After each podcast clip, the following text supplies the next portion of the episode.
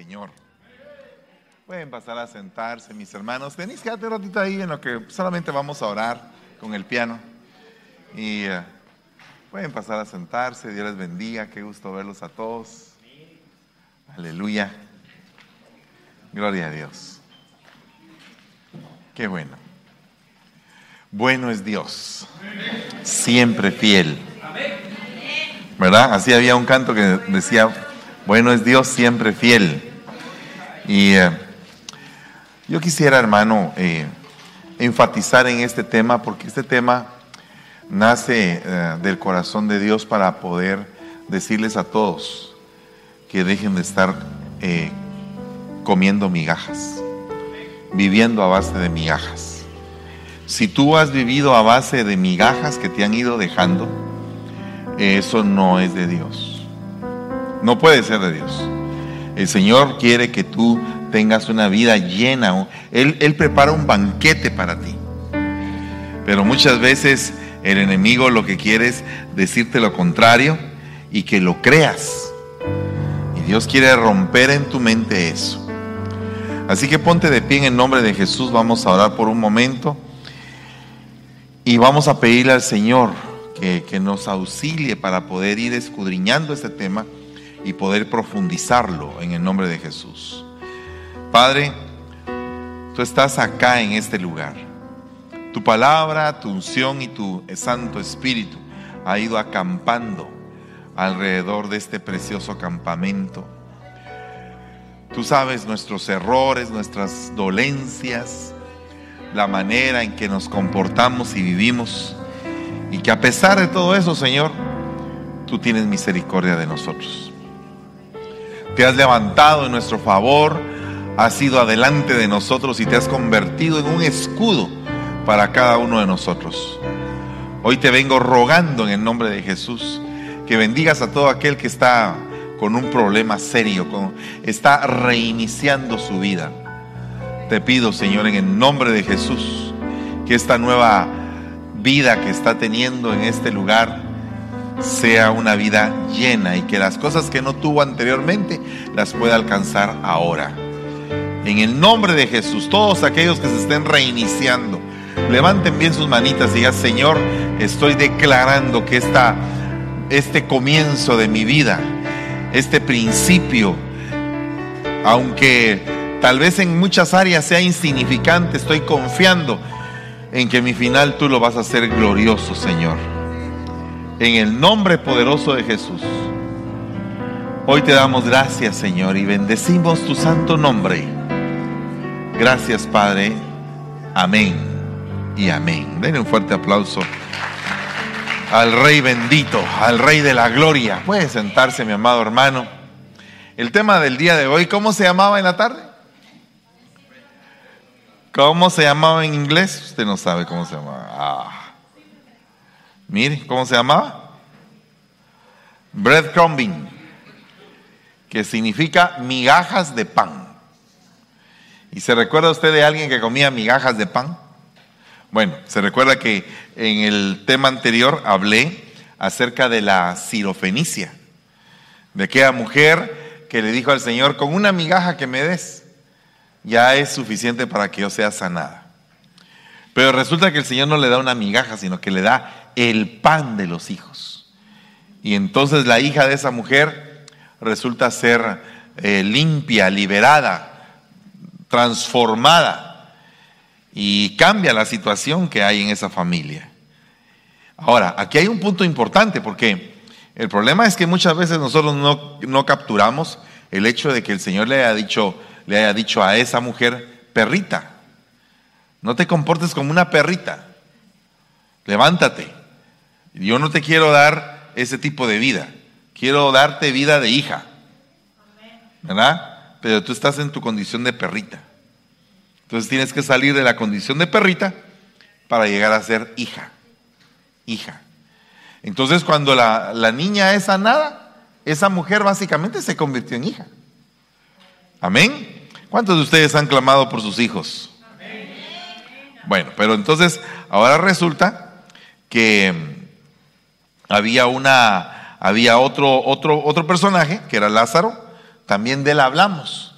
Y vimos que Lázaro era un hombre que estaba lleno de llagas. Fíjese usted cómo ha de haber estado de herida la piel de esa persona. Si lo vemos desde el plano espiritual, hay personas que llevan muchas heridas en la vida, pero el problema de una herida es que muchas veces no, no se le ha dado la atención adecuada. Y una persona llega a la iglesia y pasa el tiempo y pasa el tiempo, pero como nunca se queja, ahí lleva la herida que eh, se convierte como que a la larga en una herida que rehúsa a sanar o en algunos casos incurable, porque no se le dio la atención del caso en su momento. Miren, miren hermanos, eso es algo importante porque dentro de la iglesia hay gente que ya tiene heridas que ellos mismos consideran incurables. ¿Verdad? Hay, gente que en la, iglesia piensa eso. Ay, este, este mal, así me voy a morir con ese mal. Él mismo declaró que ese es incurable. Esta situación en mi vida nunca va a cambiar. Él ya está declarando que es incurable. Entonces, nosotros creemos firmemente que las cosas van a cambiar. ¿Cuántos dicen un fuerte amén a eso? Tienen que cambiar. Pero entonces la Biblia nos deja ver que dice que todo lo que esté al alcance de nuestra mano, tenemos que agarrarlo. Y tenemos que ponerle empeño y tenemos que ponerle fuerza. Tenemos que ponerle ánimo, alegría, para que las cosas se puedan dar. Ahí es donde fallan las cosas. Cuando hay que ponerle ánimo y estamos desanimados, cuando hay que tomar decisiones claras y no las tomamos, cuando de alguna manera tenemos que desechar algo para poder tomar lo nuevo. Porque muchas veces dos cosas juntas no pueden haber. Por ejemplo, el que sirve a Dios y a las riquezas no puede servir a dos señores, dice. Porque sirve a uno y engaña al otro. Entonces no, pueden haber las dos cosas. Entonces tiene que haber una. ¿Cuál escoges? Bueno, yo escojo servir a Dios. Pero entonces ahora viene Dios y, me, y es como, como Salomón. Por cuanto pediste sabiduría y no riquezas, pues te doy la, sabiduría y aparte de eso te doy las riquezas que no pediste. Entonces uno tiene que saber cómo escoger, porque puede ser que uno escoja siempre estar herido. Por ejemplo, hay personas que tienen el complejo de victimización. Yo soy la víctima, a mí me han hecho daño toda la vida, pero no se han puesto a pensar claramente que también ellos han hecho daño. No se han puesto a pensar que el daño que han hecho ha sido daño fuerte. Entonces yo creo que dentro de todo eso, nosotros no solamente somos víctimas, también somos victimarios. Y a veces somos tremendos victimarios. Entonces ahí es donde tenemos que cambiar. Porque las llagas, dice la Biblia, que vienen por causa de la necedad. Mire lo que dice acá. Mis llagas llegan por causa de mi necedad. Las llagas llegan porque Satanás está, está atacándote para ver qué es lo que hay en tu corazón, Dios se lo ha permitido. Porque, mire, una persona en, abundancia no reacciona igual que una persona que está viviendo prueba. Por eso es que eh, dice la palabra, me hiciste tener hambre para que yo entendiera. O sea que como que cuando pasas por la necesidad, clamas, cuando pasas por la necesidad, reconoces, te humillas, cambias, quieres eh, hacer lo mejor posible por tu vida. Pero acuérdate, cuando no tenías la necesidad, eras bien orgulloso. ¿Te has enorgullecido tú de algo? ¿Te has sentido tú demasiado elevado en algo? ¿Bueno en algo? ¿Superior a los demás en algo? Y entonces aquí es un problema, porque cuando hace falta la humildad, dice que por la excesividad de orgullo y altivez de espíritu, viene la caída. Entonces la persona cae. ¿Por qué cae? Porque no pudo trabajar su corazón en humildad. Y de ahí dice que vinieron llagas porque la gente no se arrepintió. O sea que a pesar de que hay gente que está herida, en lugar de arrepentirse, en lugar de poder clamar, de tirarse al suelo, de llorar la desgracia que están viviendo, de desahogarse, de patalear, si usted quiere, en lugar de eso, lo que hacen es enorgullecerse. Y aunque se los esté llevando el río, se ponen tercos sus corazones. Entonces nosotros tenemos que saber ¿Qué es una llaga? Mire, mire la, mire, la enciclopedia dice que la llaga puede ser causada por diversos factores.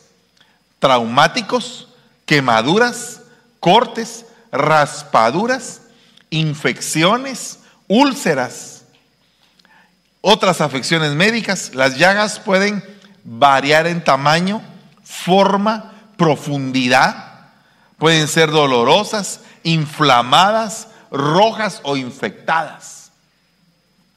O sea que la llaga lleva su proceso. O sea que cuando hay una herida y no la, no la sanas a tiempo, se va descomponiendo la carne y se vuelve una llaga. Y entonces eso ya es más difícil. Ya viene una infección. Puede venir hasta una amputación. Eso es en el plano, en el plano médico, eh, biológico, fisiológico. Pero en el plano espiritual, ¿qué no ha de ser eso? Gente que por años ha tenido una, una herida, una situación bien compleja en su corazón, en su alma, y no ha podido sanar. Y se vive justificando, hermano. Porque el problema del pecador es que le echa la culpa a los demás de su pecado, pero no se da cuenta de lo que él hace. ¿Verdad? Es algo bien delicado esto porque nos invita a que tenemos que eh, meditar profundamente sobre qué, qué es esto, porque mire lo que dice acá. Se recuerda que hablamos de los perros que lamen las llagas. Entonces, cuando una herida está expuesta, viene un perro, ya le expliqué yo en el anterior mensaje que, son los perros, y empieza como que a consolarte, pero desde su cabeza de perro, desde su mente de perro, de una mala manera tu herida. Entonces hay que pedirle al Señor misericordia para que cuando haya una herida tengamos cuidado de no resultar eh, acomplejados. Porque por ejemplo este hombre estaba siendo elegido para ser rey pero él mismo se sentía impotente como para poder llegar a tener esa bendición. Problema número uno, que la herida te haga ver a ti que no tienes acceso a bendiciones. Ah, eso está como para aquel, para aquel, pero yo no puedo porque yo estoy herido. Entonces, perdón, y, no te puede el Señor sanar y arrancar esa llaga y, curarte el día de hoy? Claro que te lo puede hacer. Pero tienes que estar consciente de eso. La Biblia dice, para cualquiera que está unido con los vivos, hay esperanza. Ciertamente un perro vivo es mejor que un león muerto. Fíjese que relacionan el perro con la vida. Y aquí es algo bien complejo porque si el perro está agarrado a la vida, hay en el mundo espiritual lo que se conoce como un ataque de perro. Perros, perros me han rodeado. Qué raro eso, ¿verdad? Entonces hay una potestad llamada perro que ataca. ¿Cómo descubrirla? Fíjese que dice acá, libra mi alma de la espada mi única vida de la garra de los perros. Entonces, esta, esta tarde tenemos que reprender. Porque no puede ser que la persona que está herida viva a ser, viva o sobreviva, más bien dicho, de la mida de perros. Y no, no podemos estar así. Vamos a profundizar un poquito más el tema, porque ahorita me estoy introduciendo. Mire lo que dice acá. Entonces Adoni Besek dijo, 70 reyes. La, la Biblia dice que el número 70 es número de vida, porque 70 años son la vida del hombre. Todo lo que tiene que ver en la Biblia con el 70 tiene que ver con la vida. Dice que la comisión de los 70 regresaron gozosos, porque los demonios se les ataban y salían, eran echados. Pero el Señor les dijo, no se regocijen de eso. regocíjense de que su, su, nombre está escrito en el libro de la vida. Entonces, cada vez que se menciona un 70 en la Biblia, va ligado a la vida. 70 almas fueron las que salieron de Canaán para ir a Egipto, a la tierra de Gosén. Y se multiplicaron enormemente. 70 almas son los descendientes de Noé después del diluvio. 70 ancianos que se congregaban alrededor del tabernáculo. Entonces, el 70 va relacionado con la vida. Pues fíjense que aquel hombre que lo iban a, a ungir como rey, viene y dice, soy poca cosa.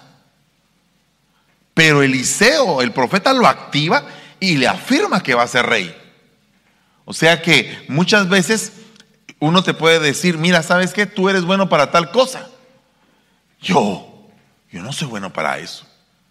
No, pues es que no, no estoy pidiéndote tu opinión. Yo te estoy afirmando que tú eres bueno. ¿Verdad? Cuando hay una impartición, yo te estoy afirmando a ti algo que yo que el Señor me puso en mi corazón. Y entonces ahí es cuando tú recibes una orden interna, un cambio de genética espiritual para poder asumir el reto al que te están llamando. Cuando a mí me mandaron, yo no sabía ni siquiera que me iban a mandar aquí, ni quería. Yo no quería venir a los Estados Unidos. Yo quería ir a mi pueblo a pastorear y, y como yo ganaba bien, dije, oh, yo sostengo la iglesia, no le pido a nadie. Pues, perdóname, papadito, estás tan loco en tu manera de pensar, me ha de haber dicho el Señor. Porque desde el momento en que empezaste tú a mantener a la iglesia, le estás robando la bendición a todos de poder dar. Se las estás arrancando.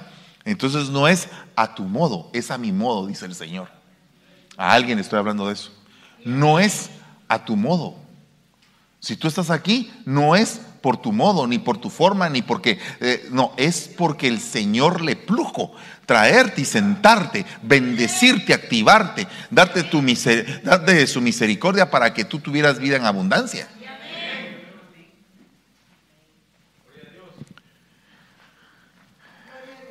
Dice que este hombre llamado Adoni Besek le había cortado los pulgares de las manos a 70 reyes.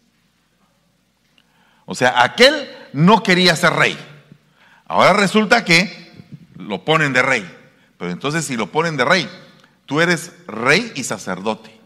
Porque nosotros somos una nación santa, pueblo adquirido por Dios, una nación de reyes y de sacerdotes.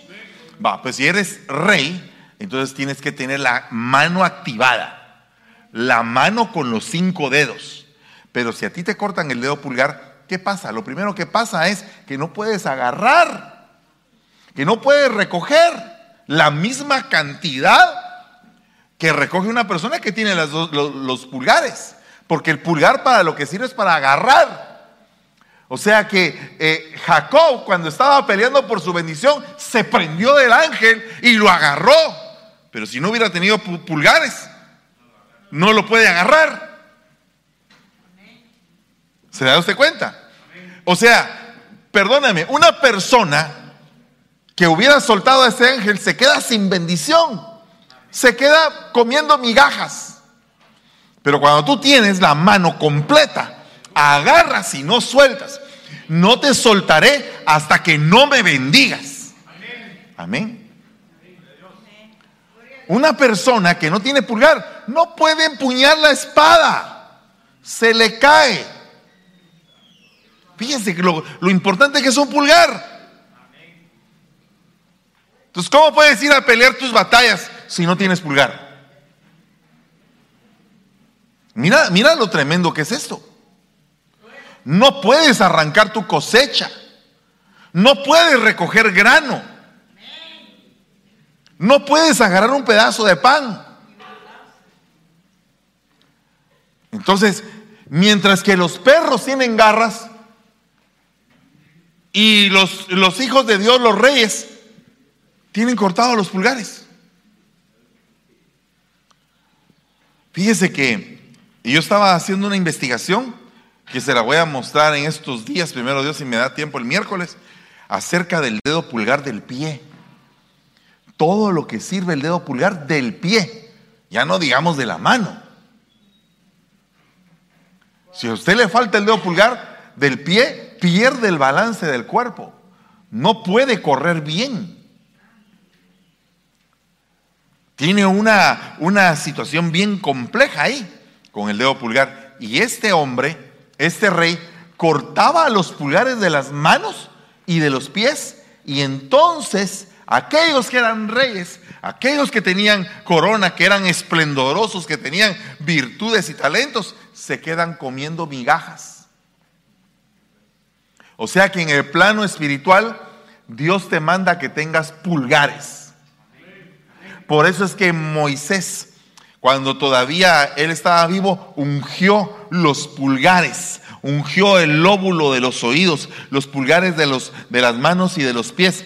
Sabía él por el Espíritu que cuando aquellos llegaran a Canaán, cuando aquellos ya Josué era entrado en años, ya era viejo y todavía faltaba mucha gente que mucha tierra que conquistar, se iban a enfrentar con una potestad, con un hombre rey llamado Adoni Besek que cortaba los pulgares y que lo que a él le gustaba era que los reyes comieran migajas.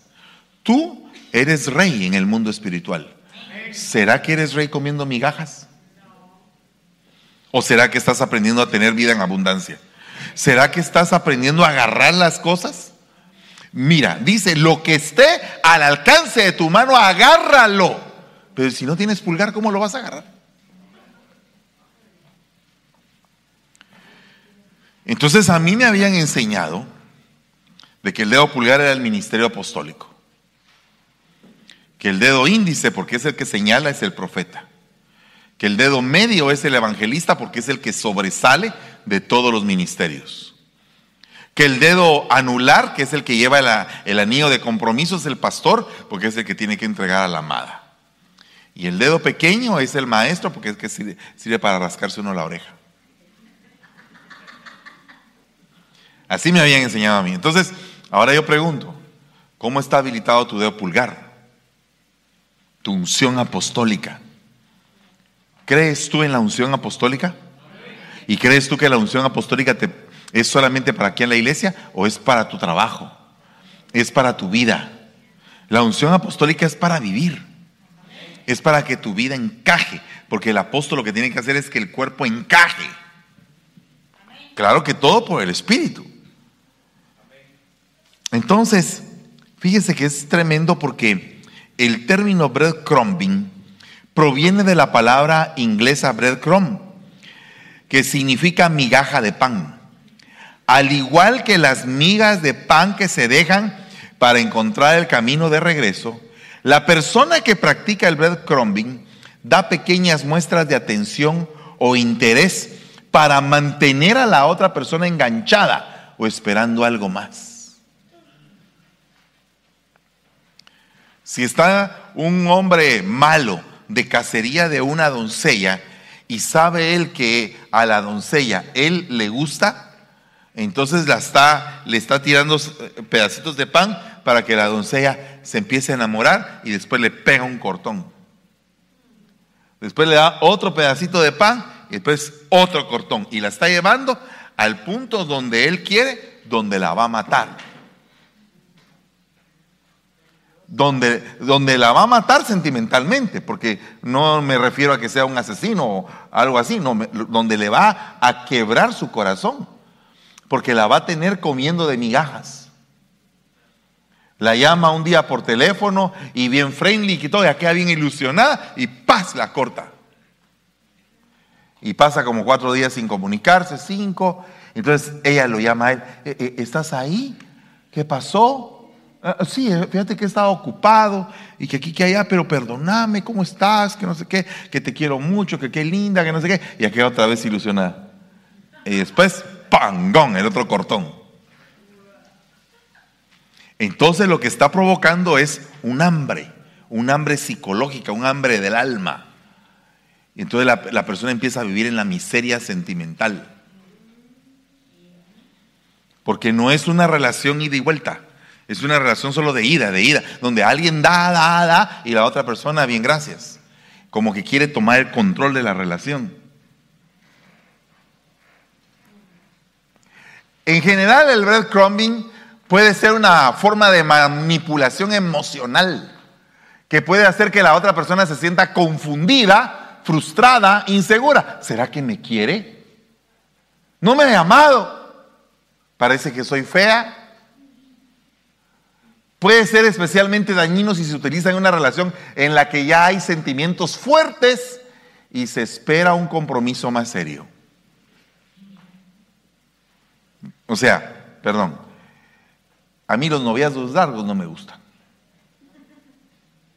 Decía mi abuelita, el caldo se toma caliente, mijo. Sí. ¿Cuándo, ¿Cuándo? ¿Y cómo es la cosa? No ha habido anillo. No ha habido nada, no, no. Pero ¿y por qué? ¿Qué pasó? Pues no sé, dice que ya mero, pero ese ya mero es el día del juicio.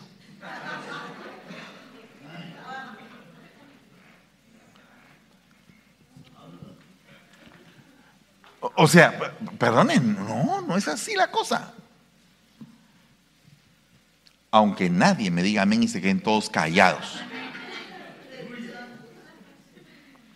El breadcrumbing a nivel laboral se refiere a una práctica en la que un empleador o superior jerárquico mantiene a un empleado interesado en un ascenso o a una promoción sin proporcionarle ninguna garantía o información concreta sobre cuándo o si esa promoción o ascenso se llevará a cabo.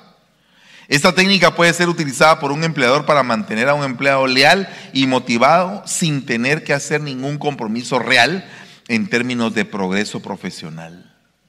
No, si te vamos a aumentar, vas a tener beneficios, pero espéranos un poco porque la empresa está eh, ahorita pasando por un problema, pero te vamos a aumentar cuando la empresa esté bien.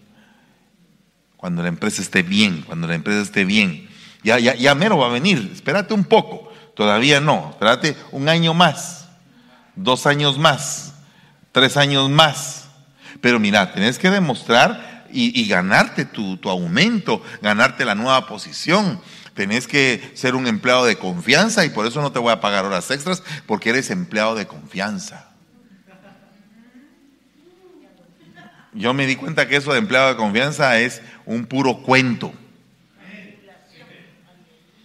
Cuando yo pasé a ser empleado de confianza ya no me pagaban horas extras. Dije yo mejor no quiero ser de confianza.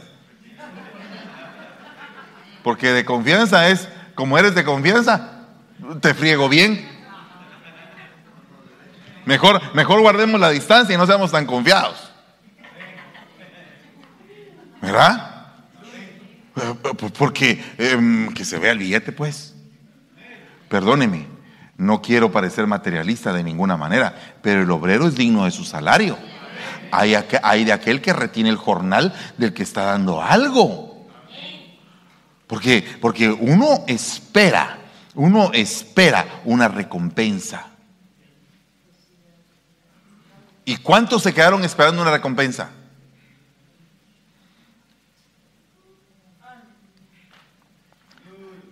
Por eso es que a mí no me gusta mucho eso del día de la madre, del día del padre, del día del pastor, del día del lápiz, del día del no sé qué.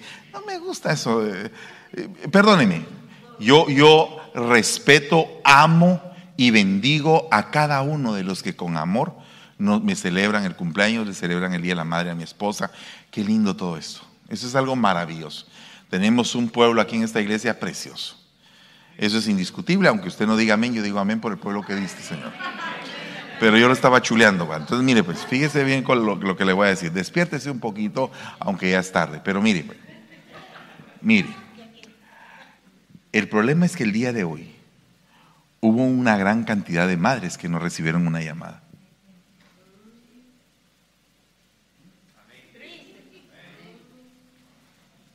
¿Se da usted cuenta de eso? Entonces se creó una ansiedad en el corazoncito de las viejitas lindas.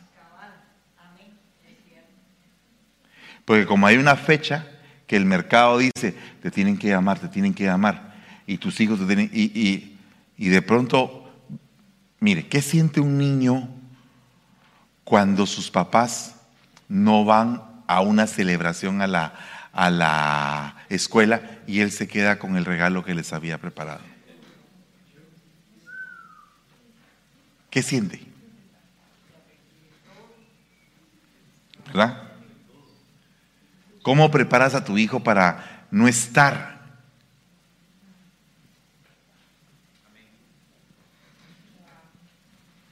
Entonces, es algo bien delicado esto, hermano. Porque nosotros le tenemos que enseñar a nuestros hijos la vida en abundancia, que es todos los días. No es día de papá, día de mamá, todos los días son intensos en la casa. Todos los días nos abrazamos, todos los días nos besamos, todos los días nos queremos.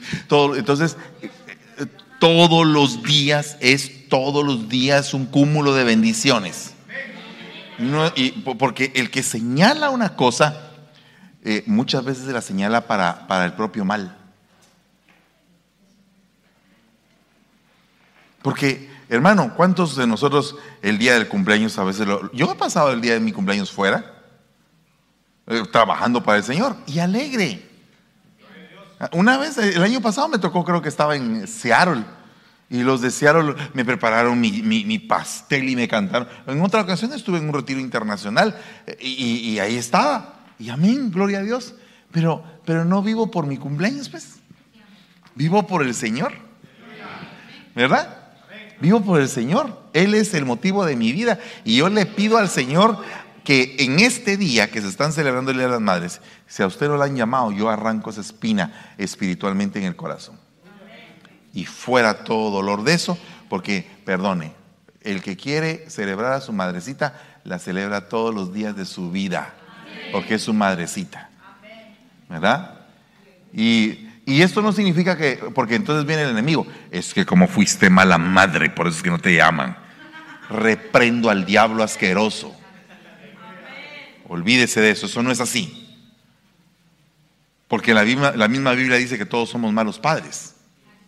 Entonces todos cometemos grandes errores.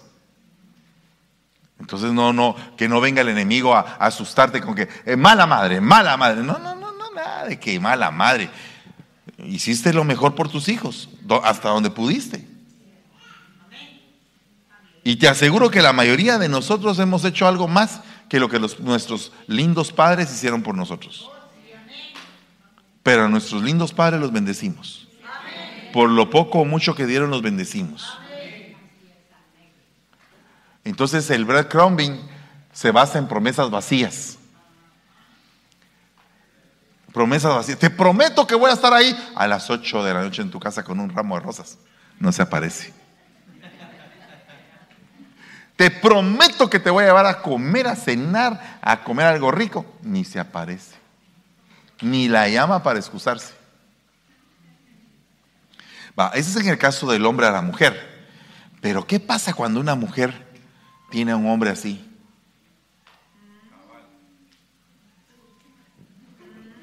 Cabal es un partido que vino aquí.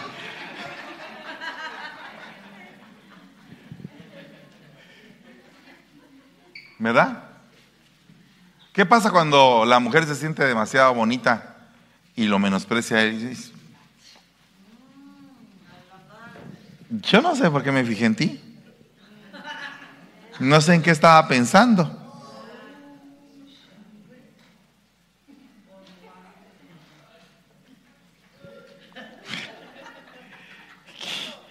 Qué delicada el rollo, ¿verdad? Breadcrumbing se llama.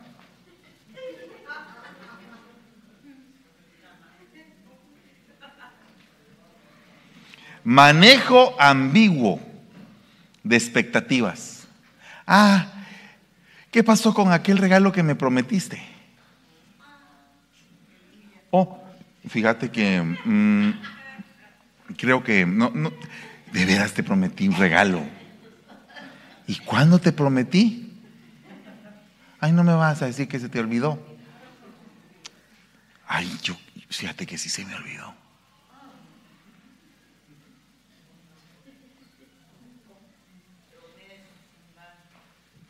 Mire, si la Biblia habla de que el Señor vino a servir y no a ser servido, el Señor, y el servicio es entrega, ¿por qué no te entregas?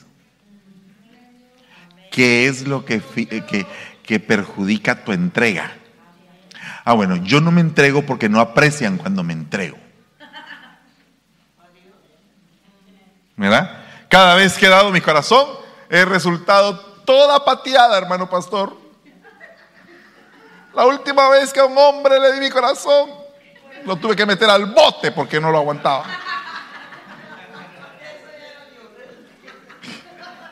¿Verdad?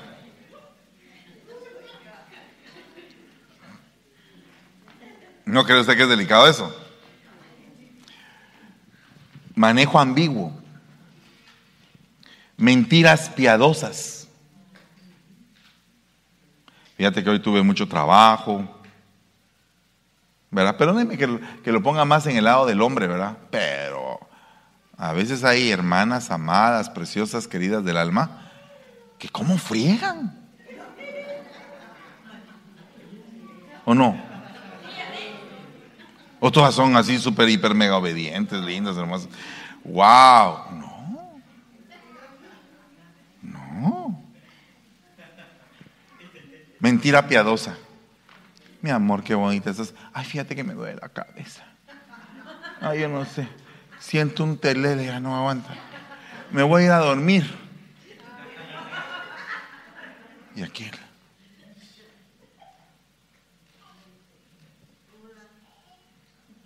al cacho. No es un día, no es dos días. La hermana pasó de dolor de cabeza, dolor de estómago, dolor de ovarios, dolor de pies, dolor de cabeza, dolor de cintura, dolor de las manos, las articulaciones. Y todo es una mentira.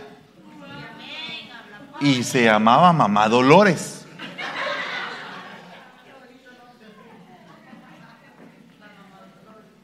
Fíjese.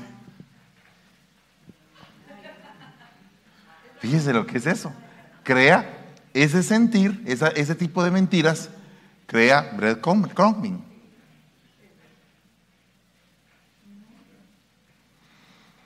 Manipulación laboral, engaño profesional, retroalimentación poco clara, evaluaciones engañosas, comunicación vaga, desvanecimiento laboral, tácticas de manipulación en el trabajo, es breadcrumbing.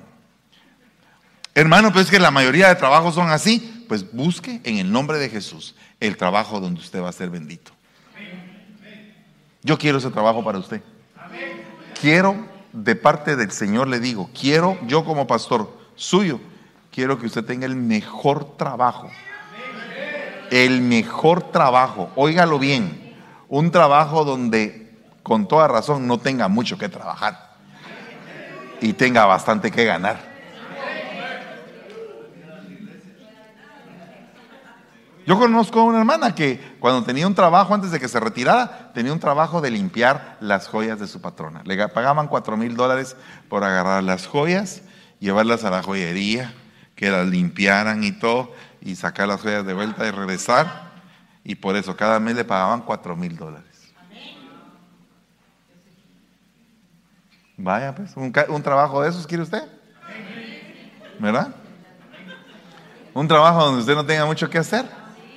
Un trabajo de dedo se llama eso. ¿Cuál es el dedo? Que, a usted lo mandan a, trabajar a una casa totalmente automatizada y usted parece supersónico, ¿verdad? Tit. Apaguen la luz. Tit. Pase el robot la limpieza. Tit. Eh, prepara de comer, ti, todo en botón. Un trabajo de dedo. Amén. Fíjese que el problema de, este momento es que usted no cree lo que le estoy diciendo. Fíjese que usted eh, le, está costando creerlo. ¿Y existirá ese trabajo, pues? ¿Qué pasa cuando tú crees fielmente en el Señor? pero a, profundidad de tus huesos. En la profundidad de tus huesos está plasmado el Espíritu de Dios. Y entonces tú vas a tocar una puerta y te toca cabal la puerta que necesitas.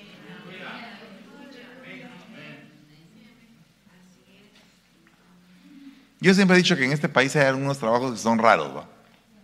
Pasear un perrito, cosas así. Qué, qué, raro es ese carro. No, no, lo comprendo porque no tengo mascota. Ay, qué malo el hermano, no tiene una mascota. Pero, pero que hay gente que paga porque le van a pasear a su perro.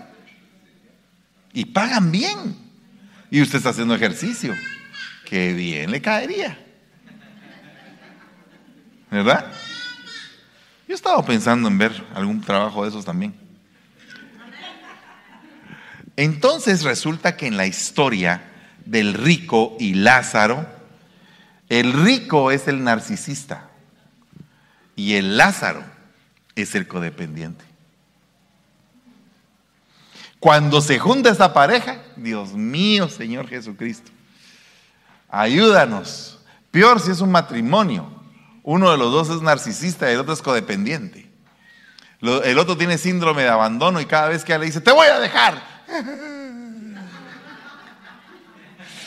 No me dejes, te prometo que me voy a portar bien, te prometo. Te voy a dejar. Ya lo pensé bien. Te voy a super dejar.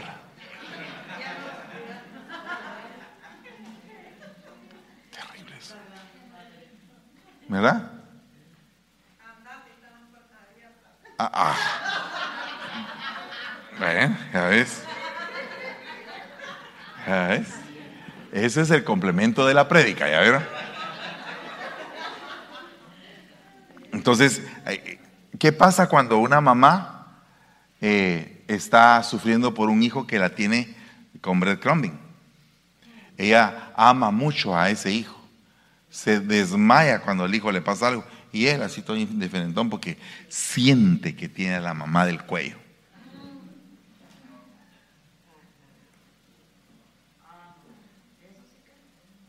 No, ¿verdad? Fíjese que este, este tema necesitamos eh, todavía sacarle muchas cosas. Lo vamos a estar viendo más adelante. Pero mire, ¿qué es el narcisista?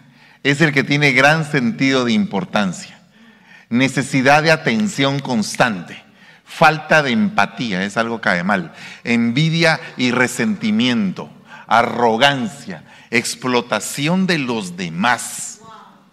Fíjese, a veces uno compra estos aparatos y como ya casi uno no muy miramontes, tiene que voltear a ver atrás porque aquí se ve muy chiquito. Entonces, ¿qué era lo que le decía? Explotación de los demás, comportamiento grandioso, falta de autocrítica, fantasías de poder y de éxito, relaciones interpersonales inestables, busca la admiración de los demás, superficialidad, egocentrismo, autoabsorción, falta de consideración por los sentimientos de los demás, muestra poco interés en las necesidades de los demás, busca siempre la validación externa, creen que merecen un trato especial, a menudo se sienten aburridos o insatisfechos con su vida, buscan controlar o manipular a los demás. Ese es como quien dice el rico. Veamos qué pasa con el pobre Lázaro, codependiente. Dice, necesita sentirse necesitado por los demás. Teme ser abandonado o rechazado. Busca constantemente la aprobación de los demás. Tiene dificultades para decir no.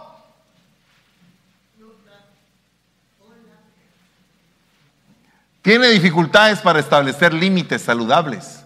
Se sacrifica por los demás, incluso a expensas de su propia felicidad y bienestar. Tiene miedo de hacer enfadar a los demás o de ser criticado. Siente que es responsable de los sentimientos y acciones de los demás. Tiene dificultades para aceptar la crítica y opiniones de los demás. Tiene baja autoestima, autoconcepto. Tiene una necesidad excesiva de controlar a los demás. Tiene dificultades para aceptar el cambio y la incertidumbre. Se siente que su vida depende de los demás tiene dificultades para expresar sus sentimientos y necesidades, atrae a personas que tienen problemas emocionales y dejé de leer porque apagaron la pantalla.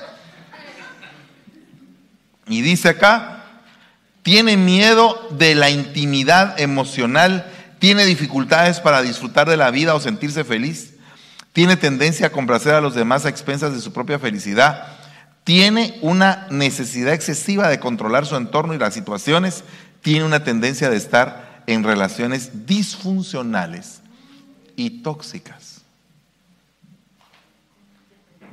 Y ahora se juntan esos dos. Entonces surge la pregunta, ¿y qué pasa, hermano Fernando, si uno tiene de las dos cosas? Pues es las dos cosas. Es narcisista, es narciso, chicho y también es codependiente. Terrible, mal, ¿verdad? Entonces nosotros tenemos que salir de eso, tenemos que ser sanados.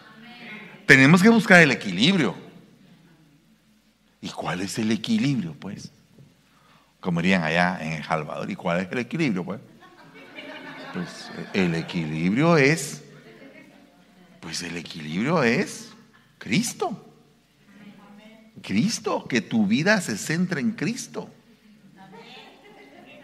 O sea, tienes que amar y tienes que saber cuánto vas a ir entregando de tu amor como una semillita para que también te entreguen de su amor. Si no es una, es una eh, situación tóxica. ¿Por qué? Porque solamente estás dando, dando, dando, dando y no estás recibiendo. O estás dando y encima de que estás dando te están sonando. Porque eso es lo peor.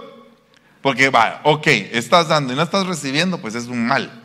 Pero estás dando, dando y dando. Y en lugar de, de recibir por lo menos gracias, te siguen ofendiendo. ¿Tú crees que eso es bueno? ¿Crees que eso es sano? Para tu alma no es sano. Es vivir de migajas. Y hoy tú tienes que ser sanado de eso. Así que ponte de pie en el nombre de Jesús. Y dile al Señor, yo quiero ser sano de eso. Si tienes alguna situación referente a este mensaje, ven al frente y di, Señor, yo tengo esto en el nombre de Jesús, necesito ser sanado. Y si solamente le hablé a todos los sanos, pues ustedes no tienen necesidad de médico. Pero los que tenemos necesidad de médico decimos, Señor, nos hacemos presentes.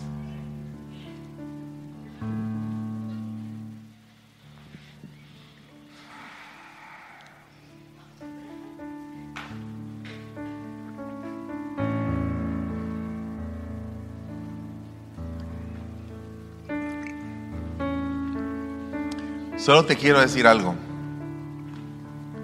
Tú que estabas esperando una llamada hoy y no la recibiste. No centres tu día, tu vida en un día. No centres toda tu vida en un día. No te llamaron, pero tienes la llamada del que te ama. Amén. Y el que te ama te está diciendo vas a tener una vida y vida en abundancia conmigo. Entonces, por favor, aparta ese dolor de tu corazón y de tus oídos porque no te corresponde. Arranca esa espina en el nombre de Jesús porque tampoco te corresponde. Tú no puedes ser rey o reina comiendo migajas. Tienes apóstol que te cubre. Y como apóstol, como dedo pulgar sobre esta congregación, yo te bendigo. Y declaro sobre tu vida que es arrancado, arrancada toda vida de migajas. Y venimos declarando en el nombre de Jesús que tenemos vida en abundancia, que hay un banquete de pan preparado para todos los hijos, que no vas a tener sed en tu alma ni hambre, en el nombre de Jesús, ni sed ni hambre, sino que vas a estar bien, bien en el nombre de Jesús. Bendigo los matrimonios, bendigo las familias aquí representadas y te doy gracias en el nombre de Jesús. Amén y amén. Dele un fuerte aplauso al Rey de la Gloria. Aleluya. Dios me los bendiga. Pueden sentarse un ratito. Eh, Yo quiero